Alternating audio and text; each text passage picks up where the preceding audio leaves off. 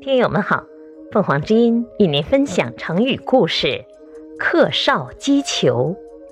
解释：克能够，少继承，击本击，球皮袄，比喻能继承父祖的事业。击是一种器皿，多半用竹、柳或者藤之类柔软的植物制成。而球是一种皮物，是用一片片的兽皮缝合而成的一种皮衣。制作这两种东西的人，都必须经过长时间的学习，再运用熟练的技巧，才能够制成完美的鸡和球。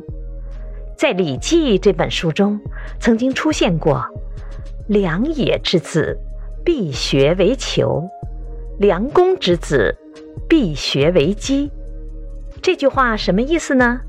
它是在说明一个家庭中，如果父兄是做铸冶金属的，子弟们因为看惯了冶和各种金属，把残破的东西修补完善，所以就会先学会用一片片的兽皮把它缝合成一件球袍，作为学习冶金的准备。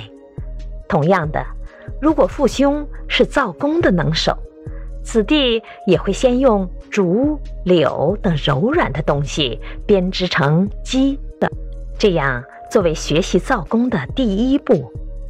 以上都是循序渐进的方法，因为先学习球袍，然后学冶金会比较容易。先学制机，再学制工。克少击球，就是出于《礼记》这几句话。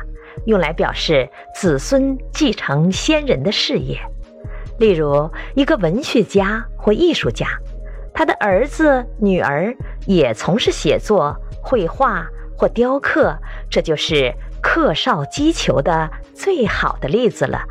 感谢收听，欢迎订阅。